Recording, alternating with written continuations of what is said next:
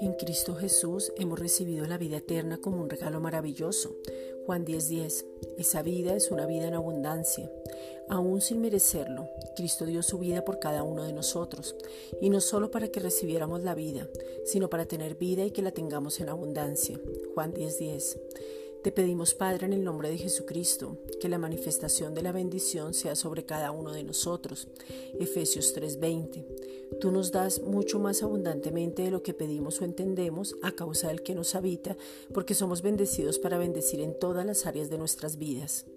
En lo espiritual, porque damos esa palabra para levantar al caído, para dar las buenas nuevas de salvación con todo lo que eso significa y quebrantar el poder del diablo sobre sus vidas. Lucas 4, versículos 18 al 19. En lo físico, porque vamos a predicar en la salud divina y la sanidad establecida que permanece para siempre. Isaías 53, versículos 4 al 5.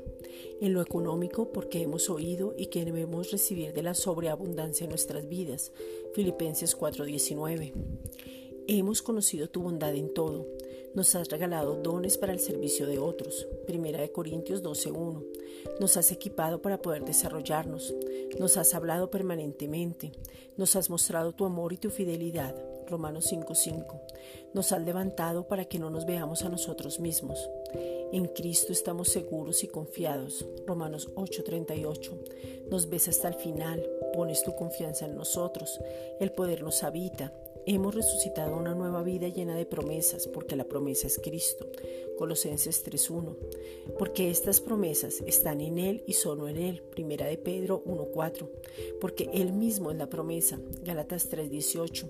Y con derecho a una herencia que es Cristo mismo. Tenemos autoridad, el fruto del Espíritu Santo se puede manifestar en nuestras vidas. Gálatas 5, versículos 22 al 23. Nos desarrollamos para mostrar al mundo que tú eres real Primera de Corintios 12:4. Gracias, Padre.